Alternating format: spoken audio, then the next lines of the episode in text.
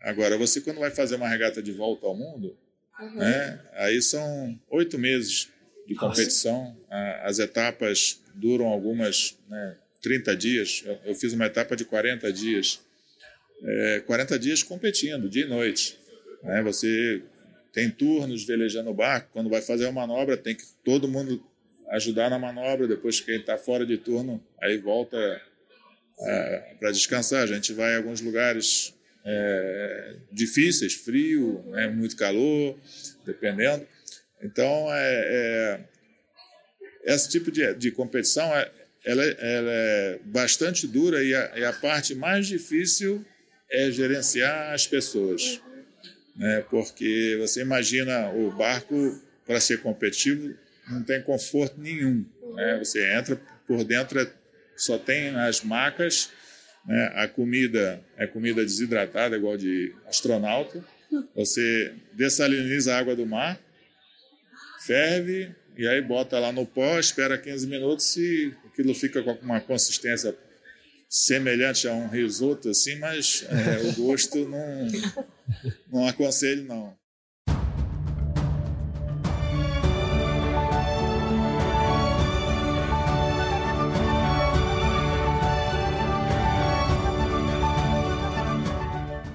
Estamos no ar. Me chamo Luiz Guilherme Prioli, sou associado do IFL São Paulo e seu âncora aqui no podcast Acendendo as Luzes. Quem sabe o Instituto de Formação de Líderes São Paulo é uma associação apartidária, independente e privada para encorajar os valores liberais no Brasil através de seus membros e ampla rede de parceiros. Nós acreditamos que os cidadãos comuns são os verdadeiros protagonistas das ideias da liberdade.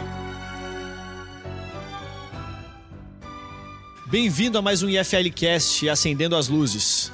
Hoje estamos gravando aqui de novo da nona edição do Fórum Liberdade e Democracia do IFL São Paulo com o tema Protagonismo em Tempos Adversos. Para você que é novo por aqui, o IFLSP, Instituto de Formação de Líderes de São Paulo, é uma associação independente, privada e suprapartidária, ou seja, estamos no ramo das ideias acima de qualquer coisa de política. Logo, o Instituto tem o objetivo de formar lideranças que vão construir a sociedade mais próspera e livre. Se você se identifica com esse objetivo, ou melhor, esse desafio, Segue as nossas redes sociais, IFLSP ou nosso site iflsp.org para você ficar sabendo da abertura do nosso processo seletivo que acontece apenas duas vezes ao ano.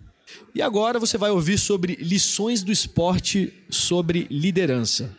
E para abordar esse tema com a devida profundidade e prestígio, temos um convidado muito especial aqui, Torben Grael. E Torben, eu vou ler aqui um pouco da sua trajetória para a pessoa entender de fato aqui com quem estamos falando. Filho do meio de três irmãos, logo cedo demonstrou talento e vontade de seguir a saga da família materna, cujo patriarca Preben foi um dos pioneiros da vela brasileira.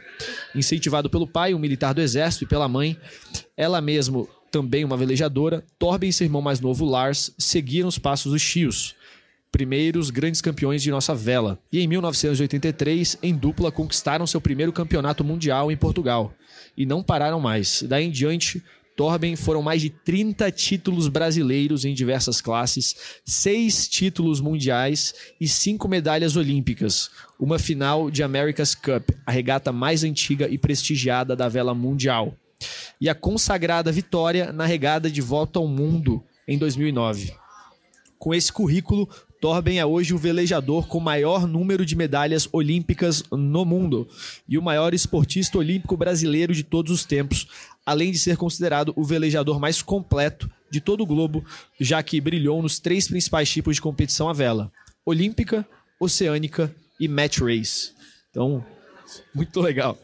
E Obrigado. aqui comigo também tem a participação de duas co-hosts, né? Sabrine Lowe, associada do IFLSP e associada de Venture Capital na Mindset Ventures.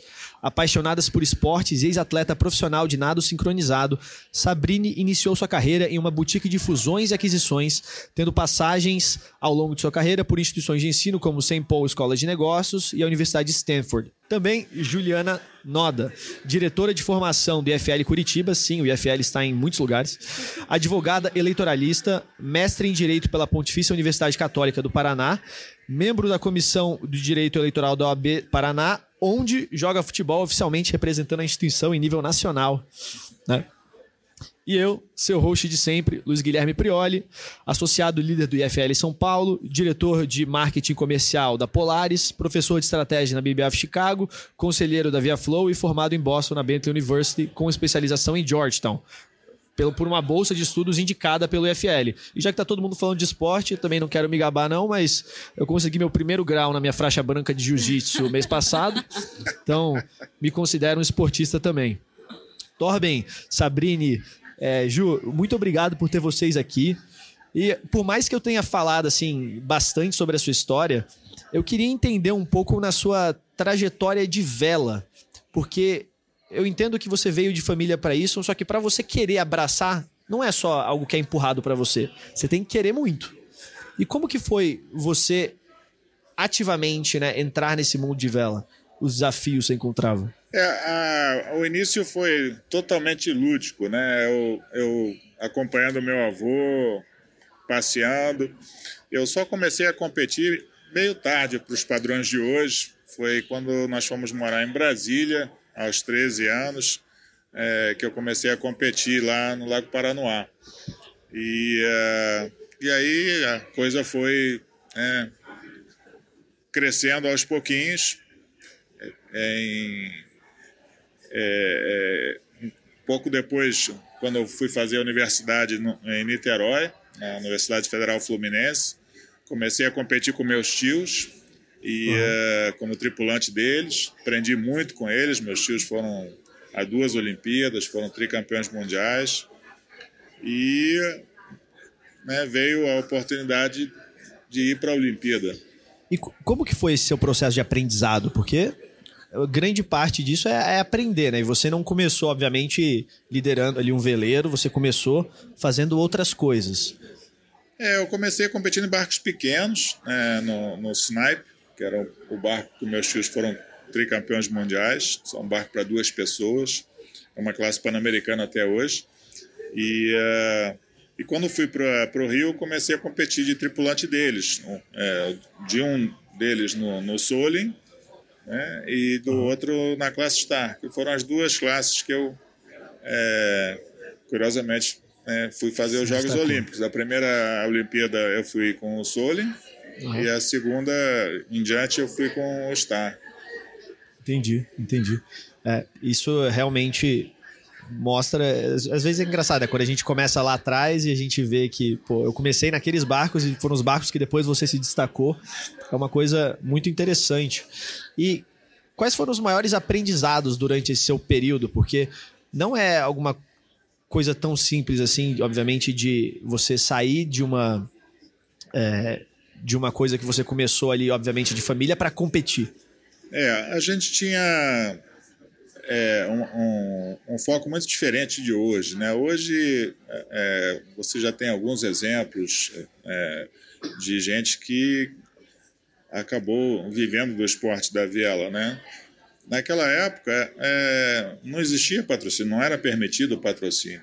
Né? Então é, não se vislumbrava se viver. Era patrocínio, era tudo privado, assim, você é, que tinha que ter o barco. Mas aí é, tem um custo. Obviamente que a minha família não, podia, não conseguia é, cobrir, né? Por isso eu acabei fazendo a campanha olímpica de, de Los Angeles, né? Com o Daniel Adler, convidei ele para fazer fazermos juntos e, e a, a maior parte da campanha quem quem financiou foi o, o Harry, o pai do Daniel.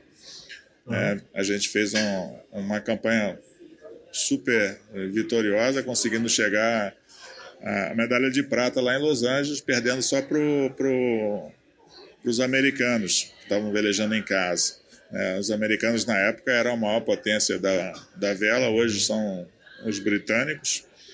E, uh, então foi assim que eu consegui chegar na vela olímpica.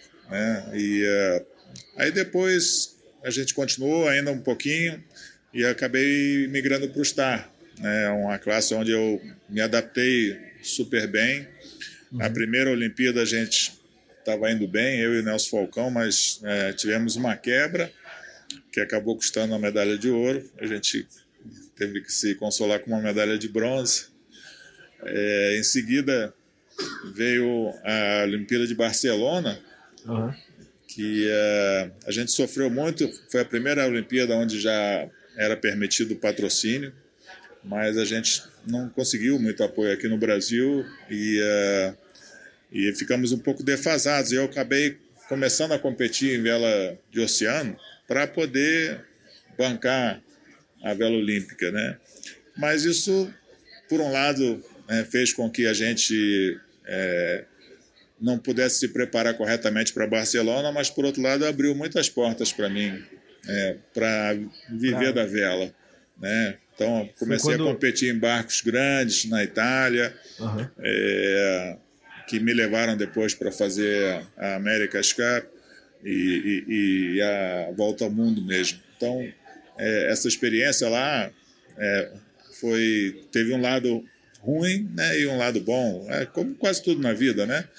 A própria Olimpíada de Sydney depois, a gente estava indo muito bem, mas a gente estava muito sem treino, porque foi logo após a primeira competição que eu fiz de America's Cup, nós, eu fiquei três anos uhum. é, treinando para aquela competição e praticamente não velejei de estar, então faltou um pouquinho de ritmo é, na, na, Olimpíada de Sydney. Mas o por Star, outro lado, para quem está a... ouvindo a gente, desculpa interromper, o Star ele é como que é esse, esse bar, como que é essa categoria? É, deixou de ser olímpico, né? Desde desde Londres, mas é um barco era o maior barco da, da época da, da Olimpíada e um, um barco muito antigo. É um barco tá. tá, foi projetado em 1912. Entendi. É e, é, e é legal também pensar aqui que o Star, por exemplo, é um barco de duas pessoas, né? Então você tá, você tá ali no momento, duas pessoas têm que estar sincronizadas. Aí quando você mudou para vela oceânica é outro mindset, né? Você tá lá com uma tripulação. É, a vela de oceano, né, volta ao mundo são 10 pessoas no barco. É. É, alguns barcos que eu competi tem mais de 30 pessoas no barco. É, é.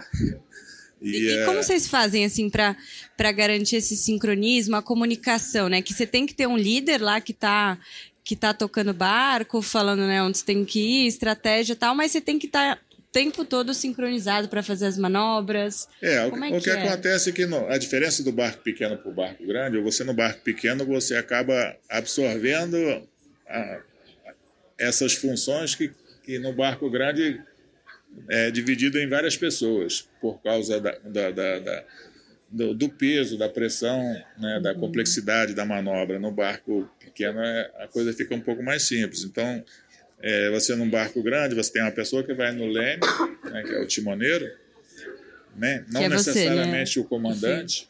É, eu mais frequentemente fui como tático, que é ah. quem fica olhando o vento e escolhendo para onde o barco tem que ir. Né? Aí você tem um comandante, é, tem um timoneiro, e aí depois você tem o pessoal é, na, na manobra, é, é rodando a, a o Praticamente grinder, uma empresa. É, você aquela, tem o CEO, gerando, girando CSO, manivela para puxar os cabos ali e tal. É, complexo, precisa de, de treinar bastante para as coisas fluírem bem. E nessa situação aí de, de um barco com menos pessoas e um com mais pessoas, você prefere assumir maiores responsabilidades e mais responsabilidades do que lidar com pessoas ou não?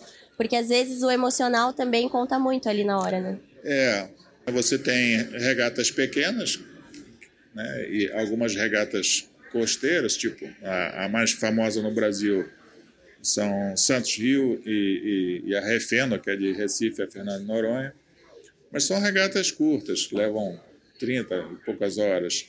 Né? Agora, você quando vai fazer uma regata de volta ao mundo, uhum. né, aí são oito meses de competição. As etapas duram algumas, né, 30 dias. Eu fiz uma etapa de 40 dias. É, 40 dias competindo, dia e noite. Né? Você tem turnos velejando o barco. Quando vai fazer uma manobra, tem que todo mundo ajudar na manobra. Depois que quem está fora de turno, aí volta é, para descansar. A gente vai a alguns lugares é, difíceis, frio, né, muito calor, dependendo. Então, é, é, esse tipo de, de competição é, ela, ela é bastante dura e a, e a, parte mais difícil é gerenciar as pessoas. Né? Porque você imagina o barco, para ser competitivo, não tem conforto nenhum. Né? Você entra por dentro, é, só tem as macas, né? a comida é comida desidratada, igual de astronauta. Você dessaliniza a água do mar, ferve, e aí bota lá no pó, espera 15 minutos e aquilo fica com uma consistência semelhante a um risoto, assim, mas é, o gosto não, não aconselho, não. E a gente passa 30 dias comendo assim, e é muito legal que vocês têm os turnos, né? Você tem turno, então dorme três horas, acorda três horas. É, o turno é normalmente é? é? de quatro horas, quatro né? Quatro horas é, trabalhando, quatro horas descansando. Uhum. Só que né, você, quando está frio principalmente, né? Você tem que se vestir para ir para fora. Então, são várias camadas de roupa. A gente deleja em lugar que a gente passou na China, a água do mar estava 2 graus. Caraca. É, a temperatura com o, o, o, um vento forte, né? a, a sensação térmica é muito fria. Menos... Então você tem que botar muita roupa. Então leva aí uma meia hora para você se vestir, comer alguma coisa antes de sair e mais aí uns 20 minutos para você tirar a roupa né? e para o saco de dormir. Saco de dormir você divide com a pessoa que é contraturno com você. é engraçado, entra, eles tá chamam de né? cama quente, né? é. É enxuto e teve, eficiência. Teve alguma vez que você quis jogar alguém para fora do. é, teve. teve Eu quero saber a vez que jogou, né? Mas é, a do Brasil 1, que foi a minha primeira, né, a gente só substituiu praticamente é, um tripulante, que foi a, a navegadora, e, uh, e, uh, e, teve uma outra substituição que era programada, que o Marcelo Ferreira não queria fazer as pernas do Mares do Sul, e, e nós não tínhamos nenhuma experiência dos Mares do Sul, que é onde é mais difícil, e aí a gente levou um norueguês com quem eu tinha competido já, que, que era muito experiente lá. Então, isso, estava programado. Na segunda que eu fiz com a equipe sueca, é, a gente fez todas as etapas com a mesma tripulação. É óbvio que tem hora que você é, é, quer matar uns e tem outras horas que você, muitas, né, que você se pergunta o que, que eu estou fazendo aqui, mas é, acaba que você esquece os maus momentos e lembra dos bons momentos. É, é e, e assim, pô, bastante gente por horas, às vezes meses, no mesmo lugar, numa formação enxuta ao extremo, né? Porque todo o peso ali vai contra você, então você não vai querer colocar, você não vai ter um resort ali é, dentro do teu barco, porque isso faz peso, é mais dificuldade de levar, perde vantagem. Vocês estão comendo comida seca porque todos ali têm claro um objetivo. É porque é, o peso é inversamente proporcional à performance. Então, tudo que você leva de peso é ruim ah. para performance. Então, o barco tem que ser o mais leve possível, é tudo feito de fibra de carbono. É, só tem dois fogareiros para ferver a água. E, é, e, a tripulação são 10 pessoas, você tem é, cinco macas, né? Que é quatro estão trabalhando, quatro estão fora e o navegador e o comandante trabalham com os dois turnos. É, porque a gente que vai é, decidindo meio a rota e a, e a, a parte tática da regata. É, e uma das coisas que eu gosto, assim, continuando até um pouco esse paralelo, porque eu fico. Quando a gente fala liderança, a gente está falando de uma coisa quase que assituacional, né? Não é só em esporte, não é só em empresas, não é só em família.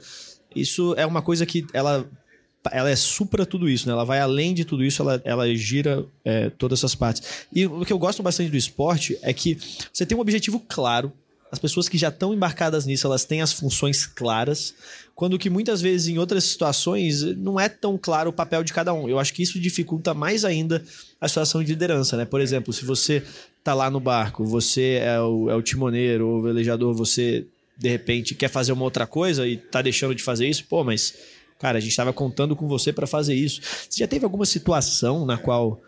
Tipo... E, ali na, na, na escolha da, da, dos tripulantes, né, já é muito importante você levar em consideração né, o caráter das pessoas. A pessoa, para fazer uma regata dessa de volta ao mundo, já tem que ser uma pessoa meio easygoing. Porque se você botar um cara que está sempre de mau humor, estressado, não sei o quê, é, você botar dois, três desses numa tripulação, já era. já era, vai dar ruim. Então tem que ser gente que é mais fácil de levar e tal. É, então não é qualquer pessoa que pode e nem que quer fazer. Tem muita gente que não, faz essa regata nem todo o dinheiro do mundo. É, e, e, e, tem gente que talvez gostaria, mas também é difícil de você levar porque ia, ia gerar uma crise no barco. Agora, no barco, né, além das funções de, de, de navegação, da, da, de velejar o barco, cada um tem outras atribuições. O navegador normalmente é responsável por toda a parte eletrônica. Né? Tá. É, aí tem uma pessoa responsável é, que, que, não necessariamente é um médico. Né? Por exemplo, nas duas regatas que eu fiz, um dos médicos, entre aspas, foi o Joca, né? que é um brasileiro que foi conosco. E ele é um engenheiro, uhum. né? mas ele fez o curso de primeiros socorros e tal, e ele era responsável pela, pela parte médica do barco. Né? Tem sempre dois, porque pode ser que ele se machuque. É, aí tem um que é responsável pelos motores. O motor a gente não usa na competição, mas é o que gera energia. Você não usa ele engatado no hélice, o hélice fica fechado, mas você usa ele para gerar energia, porque senão as baterias não aguentam 40 dias no barco. É, tem a parte hidráulica, aí tem a manutenção dos cabos, né, tem a responsável pelo mastro do barco. Cada um é responsável por uma ou mais áreas do barco. E tem redundância, né? Que nem você falou. Normalmente Pô, tem redundância. É. Porque você está lá no meio do mar, é. você não tem muito o que fazer se der. É um problema. Entendi. E, e Torben, eu queria, queria que você falasse um pouco também pra gente como é que foi a, primeiro, a primeira Volvo que você fez, no sentido que você foi o protagonista né, do, do projeto, ajudou a estruturar, a, a chamar a equipe, tripulação, e foi bem a sua mudança da vela olímpica para a vela oceânica, né? Então, como é que foi essa mudança para você e como é que você liderou esse projeto para fazer acontecer aqui no Brasil? Um grande responsável pelo sucesso do projeto foi o Alan Adler, é, que nos ajudou a colocar aquele projeto em pé e, e conseguir os patrocinadores e foi o, o, o manager da equipe. E a gente fez um approach que era ficou mais comum depois, mas foi inédito na época, porque normalmente essas regatas eram feitas com pessoas que tinham experiência de regata de volta ao mundo ou de vela oceânica. E uh, a gente, eu tinha um pouco, né, mas a maioria da tripulação nossa era tudo de vela olímpica. É, então ninguém tinha a experiência de, de, desse tipo de competição. Foi a primeira vez de todo mundo. É, e aí foi, foi muito bacana, porque o que acontece? É, é, obviamente, a maior dificuldade que nós tivemos é que o projeto partiu muito tarde. Né? Não foi nem que a dificuldade de, de, de recursos, que a gente teve também, mas a, a, maior dificuldade foi que o projeto partiu tarde, né? o barco ficou pronto em, em agosto, né? e ainda teve algumas reparos que foram feitos depois, e a regata começou em outubro. É, então, a gente, o barco ficou pronto aqui, a gente teve que levar o barco para a Europa e a regata começou em outubro. Então, foi, foi super em cima, a gente treinou pouquíssimo para a competição. Mas ah, eu acho que o, o, o velejador de, de, vela olímpica é um, veleja, é um velejador muito técnico. E é muito mais fácil ele se adaptar à vela oceânica do que você o contrário, né? Você jamais vai conseguir pegar uma pessoa que pode ser muito boa de vela oceânica mas ele tem o finesse que tem um velejador de, de vela olímpica. Então, Entendi. você transformar um cara desse num, num campeão olímpico é, é extremamente difícil. Não, e, e só para o pessoal também ter uma ordem de grandeza, assim, um, um projeto desse hoje é um custo bem alto, né? Quanto é que mais ou menos rodam um, para fazer um projeto de Volvo hoje? Então, o projeto do, do Brasil 1 foi um projeto de, de acho que 12 milhões de dólares né? é, na época. Né? Eu acho Não que, é trivial. Isso quando? Dois, 2005. 2005, 2006. Ah. Hoje deve dar o dobro, né? Inflação nossa de é, cada dia. A gente fez o projeto em seguida do Ericsson. Né? O projeto Ericsson é, tinha mais do que o dobro disso. Né? E, é, é, mas foi um projeto onde teve dois barcos competindo. A gente tinha uma tripulação internacional, que foi a, a que eu liderei, e tinha uma tripulação escandinava, que era todo mundo da Escandinávia. Os dois barcos é, patrocinados pela, pela Ericsson. Né? E, uh, e eles investiram também muito em relacionamento. Né? Toda parada né, é, tinha muito uh, trabalho de relacionamento com clientes e, e, uh, e foi um sucesso para para a empresa. Para a empresa, né? O barco foi construído na sede da empresa em Estocolmo. Ah, é? É. Que da hora. É, então as pessoas tinham lá passavam lá abria a persiana lá e ficava vendo as pessoas trabalhando. Então foi, foi um sucesso muito grande na época. É, isso é muito legal. Na, na, empresa que eu trabalhava, na Matrix Energia, eu cuidava do marketing e a gente chegou a patrocinar um veleiro que é o Xamã. O Xamã Matrix agora virou o nome. E é realmente, tipo, a gente engajava a empresa colocando, pô, colocou lá o logo no veleiro, tinha os troféus ali, que eles ganharam Santos Rio, ganharam umas coisas assim, deixava isso lá no meio do, do escritório. É uma coisa que realmente motiva o pessoal. Né? Porque acho que o sentimento de vitória, quando isso é compartilhado, quando você pensa até em. quando você torce por um time de futebol, vira uma coisa muito diferente. E você vê o pessoal movimentando as pessoas para acompanhar. E falando em patrocínio, né? É, vamos falar um pouco sobre os nossos patrocinadores. a gente tem aqui atrás de mim, né, no, no nosso backdrop, a Goldrat Consulting, que é, que é uma multinacional israelense que utiliza a teoria das restrições, né, chamada de Theory of Constraints, TOC, para ajudar os clientes em grandes empresas a competir através da geração de valor e excelência operacional. Então, muito ligado aqui com que, o com que a gente fala de, de liderança, de você entender, acho que a parte da função de cada pessoa. É um tema muito interessante. Aí você pode entrar no site Goldrat Consulting, com dois T's, goldrat.com.br. E também a Polares, né? Frente a um novo paradigma pós-Covid, onde as pessoas entenderam que não basta parecer saudável para estar bem e a sua saúde é complexa e única. A demanda por suplementos e remédios manipulados na dose certa aumentou e continua crescendo. Mas, mesmo assim, o sentimento é que grande parte das farmácias de manipulação ficaram presas no século passado. Seja por processo rudimentares, uns preços sem noção, escândalos de fraude no Fantástico, afastam clientes e prescritores. Por isso, a nossa patrocinadora Polaris uniu um time de profissionais de grandes empresas para abrir as portas desse mercado. Estamos construindo, junto a grandes nomes, uma plataforma de saúde individual para levar aos, levar aos brasileiros o que eles merecem: viver mais e melhor. Se seu médico ou nutricionista te passou uma receita, fale com nossas concierges por WhatsApp para receber seus remédios e suplementos em packs customizados com atestados de pureza 100%. Caso você não tenha, você pode fazer o nosso questionário no site saudepolares.com.br para descobrir o que seu corpo precisa. E temos aqui para o nosso convidado de hoje, Torben, um, um pack personalizado com seu nome, com atestado de pureza. Isso aí a gente normalmente faz o, o pack de imunidade. Né? Então você vai encontrar packs diários para você poder tomar o Elmune, que é um ativo que aumenta a, a sua imunidade é, em cerca de 60%. Você vai achar vitamina D e vitamina C com espirulina. Então é bem legal, você vai puxando aqui os, os packs, né? E cada um deles já tem as suas, as suas pílulas. Muito obrigado.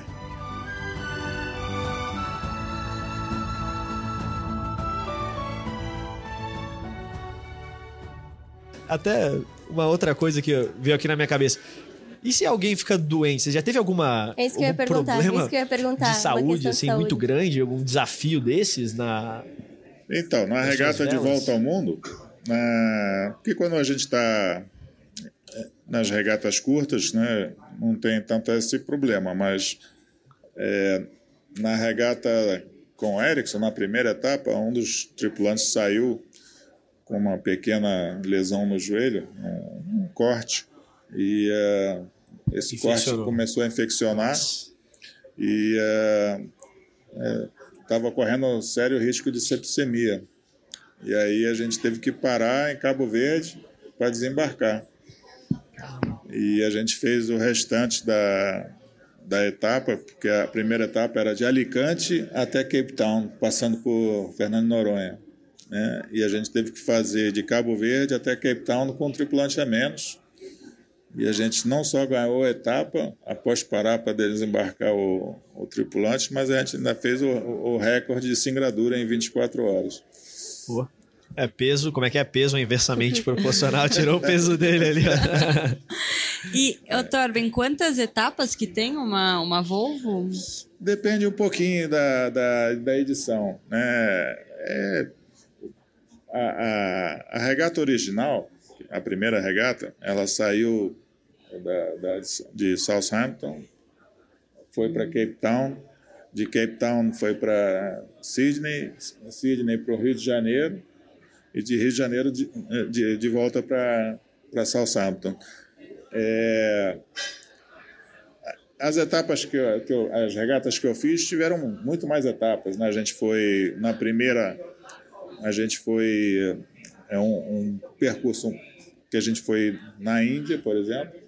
É, a, a outra nós fomos em Singapura, fomos na China, então, é, depende um pouquinho da, da edição, né? E ela vai um pouco de acordo com, com, as com os participantes também. e com os, os, patrocinadores. Ah, entendi. Torben, ah, e em todas essas, todas, em todas essas tuas experiências, assim, ainda fazendo um gancho com a questão da saúde, teve alguma situação de vida e morte, assim, que você presenciou e qual foi o teu maior desafio? É, Infelizmente, a, a, a, regata é uma regata que tem um risco grande. Uhum. Né? Você está em mar aberto. É, Você gente... não controla a natureza, né? Você não, pode observar não, e. É, a gente. A gente precisa das condições uhum. de, de vento forte para ir rápido. Né? A gente busca isso. É, mas tem, tem limites para tudo. Né? E, a, e essa a regata é uma competição um pouco sui generis, porque na competição normal né, você sempre dá 100% o tempo todo. Essa competição é uma competição que, quando a situação começa a ficar muito limite, o vento está muito forte, se você der 100% o tempo todo, a chance de, de, perder o controle, de quebrar, começa a ficar muito grande. Igual a Fórmula 1, você nunca vê fazerem na, durante a prova, a mesmo tempo, que eles fazem na classificação. Porque não, não dá para você fazer 50 voltas, 60 voltas naquele ritmo, vai bater. Entendeu? Aquilo, aquela velocidade que eles fazem a volta de classificação, eles só conseguem fazer duas, três voltas naquele jeito lá, né? porque é muito no limite. Então é um pouco é, o jeito que é a regata de volta ao mundo. E, é, obviamente, é, existem acidentes. Né? Já, já morreram várias pessoas é, na regata, normalmente caindo dentro d'água. Uhum. É, quando a água está muito fria, você tem pouquíssimo tempo dentro d'água antes de perder a consciência. E, é, e aí é, é fácil né, você perder a vida assim. Às vezes até é, consegue recuperar a pessoa, mas já está é, sem consciência. Né? Porque também não é fácil, quando o vento está muito forte, o mar está muito forte, você achar uma pessoa dentro da água é muito difícil, porque o barco anda muito rápido até você trazer todo mundo que não está de turno para o convés para regular as velas para voltar e tentar passar onde você passou antes, é muito difícil. Então, a melhor coisa é não cair dentro d'água. Né? Para isso, você tem cintura, né? os cintos de segurança para ficar amarrado no barco e tal, mas às vezes acontece. Né? Na etapa, minha filha fez a regata de volta ao mundo também. E na regata que ela fez, é, também é, caíram dentro d'água duas pessoas. Uma foi com menos vento, conseguiram recuperar, a outra não, não foi nem recuperado o corpo. É, acontece. E já aconteceu alguma situação assim com você, é, de um, uma situação extrema, assim, de, de físico mesmo? Cair saúde, a deriva, enfim. né? É. Não, de, de ficar à deriva, não, mas é, na regata que eu fiz, é, do Brasil 1, né, é, teve um barco que afundou. É, e normalmente quando isso acontece, né, quem vai socorrer são os outros barcos uhum. da competição que estão mais próximos. E é, até porque em alguns lugares que a gente passa não, nem é rota de navegação até chegar um navio, é, é, teria, demoraria demais. Então são os barcos que estão por perto que tem que é que tem que prestar auxílio, né? E aí depois é calculado lá uma compensação pelo tempo que você perdeu. Uhum. Mas obviamente quando está numa situação limite, né, o mais importante é salvaguardar a vida das pessoas. No, no caso da, dessa regata que o barco afundou, né, afundou o barco espanhol e o barco que foi socorrer era o barco holandês que tinha perdido um tripulante. Né? Então ficaram é, todos no barco holandês até o final da etapa. Queria fazer, acho que, uma, uma última pergunta aqui que você puxou um pouco para Martini também, né? Para quem não sabe, uma super campeã também é, de vela. E, e acho que está no DNA, né? Veio dos seus pais, agora você passou para seus filhos. E queria entender como é que foi um pouco para você, assim, nessa criação, né? Porque a gente fala muito que líderes não nascem líderes, líderes se tornam líderes, né? Então, como é que foi na criação dos seus filhos que você passou tanto esse amor por vela como também essa essa aptidão para liderar, esse desenvolvimento de soft skills que, que te dão é, a capacidade de ser um líder lá na frente? Nature versus nurture. É, eu, eu, acho que é, a preocupação é, minha e do André foi de que eles curtissem velejar, né? que eles tivessem a mesma paixão que a gente tem pelo esporte da vela. E aí a, a, a, parte de competição em si é uma parte que às vezes a pessoa tem, às vezes não tem. Tem gente que gosta da, da competição e tem gente que não gosta, né? É, e uh, eles começaram a velejar muito cedo, né? Sempre gostaram de velejar, mas começaram a competir já não extremamente cedo é, começaram a competir é, porque um grupo de amigos deles começaram juntos, é, começaram a velejar lá no, no, no Optimist, que é o, o kart da vela, e eles foram junto com o grupo. E aí, uma vez é, é, competindo e tal, aí começaram a, a curtir. Né? Os dois fizeram as duas últimas, últimas Olimpíadas, tanto a Martini quanto o Marco. É, a Martini obviamente se sobressaiu porque foi bicampeã olímpica, né? ganhando as duas últimas Olimpíadas, né? junto com a Caema. E uh, eu acho que o, é, um dos segredos é, delas é justamente as duas. As duas são muito boas. Sim, não, é muito legal. E para quem não sabe, a Martini é a primeira mulher né, a vencer uma etapa da, da Volvo brasileira. Ah, sim. Uma brasileira, com certeza. desculpa. É. é. E ela. Muito legal. É, é, que tem um, um, um recorde de singradura que é quanta distância você faz em 24 horas, né? Esse recorde a gente estabeleceu com a Ericsson em, em 2009 né? e, é, e ficou assim, com a gente durante bastante tempo. E acabou que o barco que ela fez a volta ao mundo, que era da Axo Nobel, né? É que foi quem, quem ela tirou seu recorde. Essa é a, a tocha que a gente gosta de passar. É, 596,6 milhas é, em 24 horas. É, são uma milha náutica, são 1.850 quilômetros, então é quase o dobro.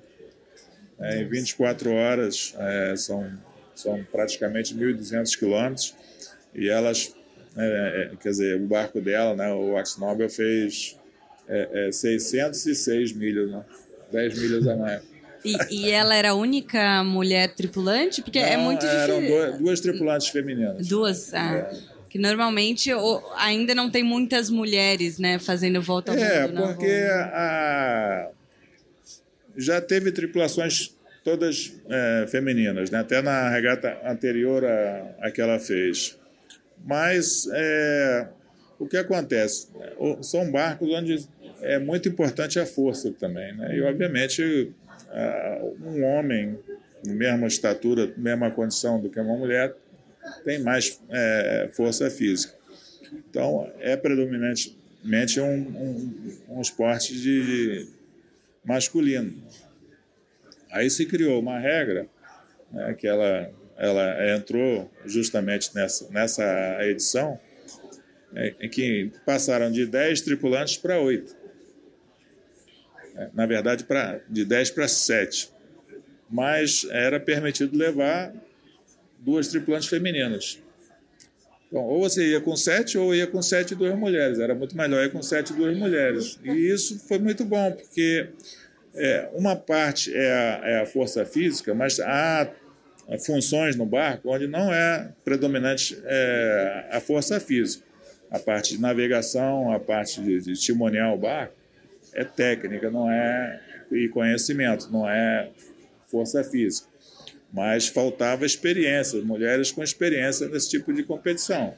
Né? E isso abriu a, a, a oportunidade né, para que elas é, entrassem. Então, todo o barco da, dessa edição da regata teve pelo menos duas mulheres, que foi muito bom.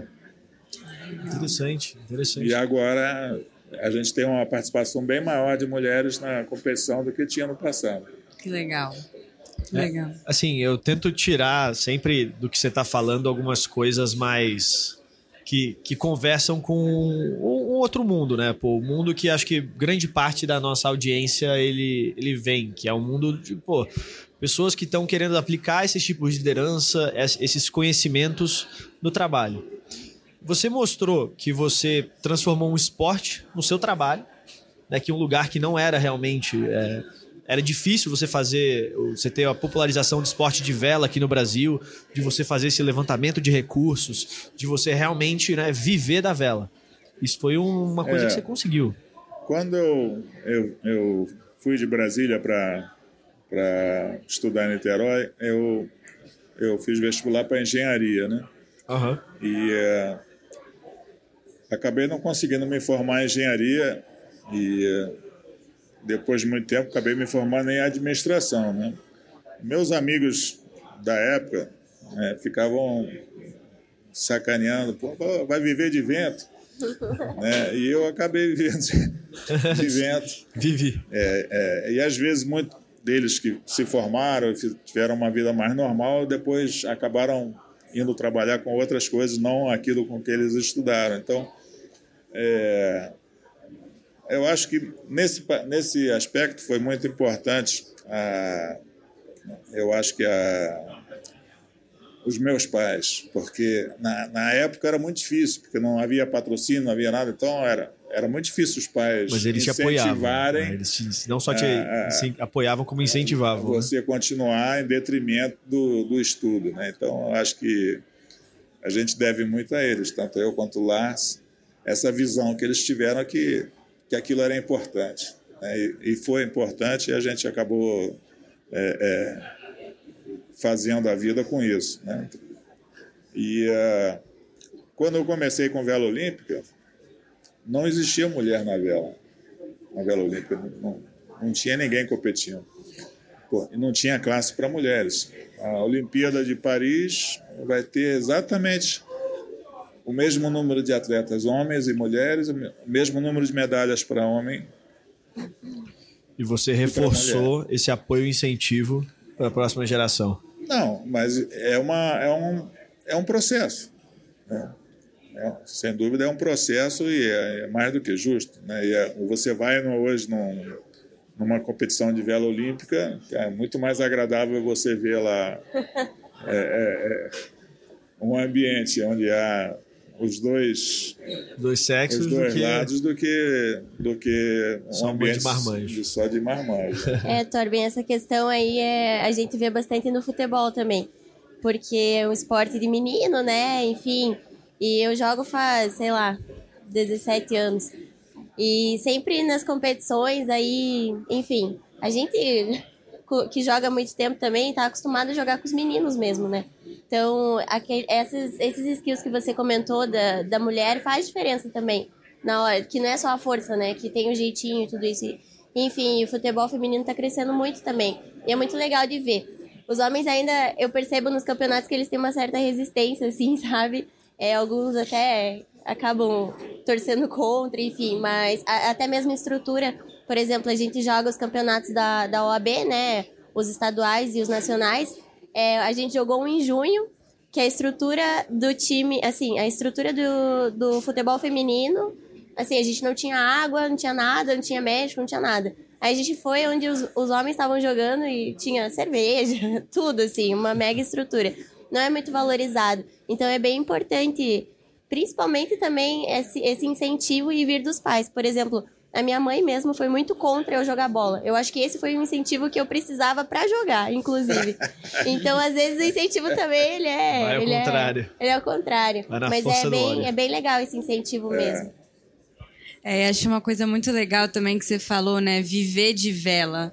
É, não é uma coisa trivial, não é todo mundo que consegue chegar lá. E é muito legal a gente pensar e, e ter na cabeça que você fazendo uma coisa que você gosta, fazendo com amor, tudo dá certo, né? Você não precisa seguir o, caminho certo que todo mundo segue. É, a gente ter paixão pelo que faz, né? É, mais importante. é muito mais fácil de fazer bem, fazer bem feito, né? É, isso acho que é muito difícil você ser muito bem sucedido fazendo alguma coisa que você não, não, não gosta.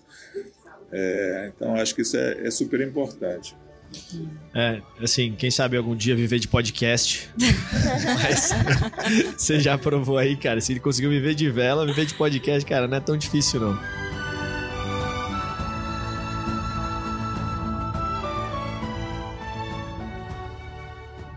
E eu queria agradecer Torben, Sabrine, Juliana, todo mundo aí pela presença hoje. Eu acho que né, o seu painel ali na, no próprio no próprio fórum já agrega bastante. Aqui a gente conseguiu ter um papo aqui mais descontraído com você, ouvir um pouco sobre algumas outras perspectivas, desafios que palestras no alto de um palco não deixam. É, e aí eu queria pedir aí umas considerações finais que você diria para a audiência que tem interesse em esportes, que uma pessoa que, que assiste aqui, que pô, ela quer empreender, ela quer viver de algum esporte, o que, que você falaria para essa pessoa? Bom, é, eu acho que é, o esporte ele faz é, seguramente no esporte da vela, né?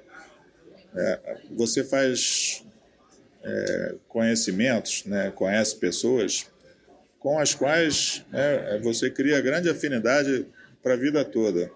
É, então, toda vez que você vai precisa de algum trabalho, algum serviço, alguma empresa, você vai sempre tentar levar para alguém que você conhece da vela, daquele período, né, da, da, daquele seu esporte.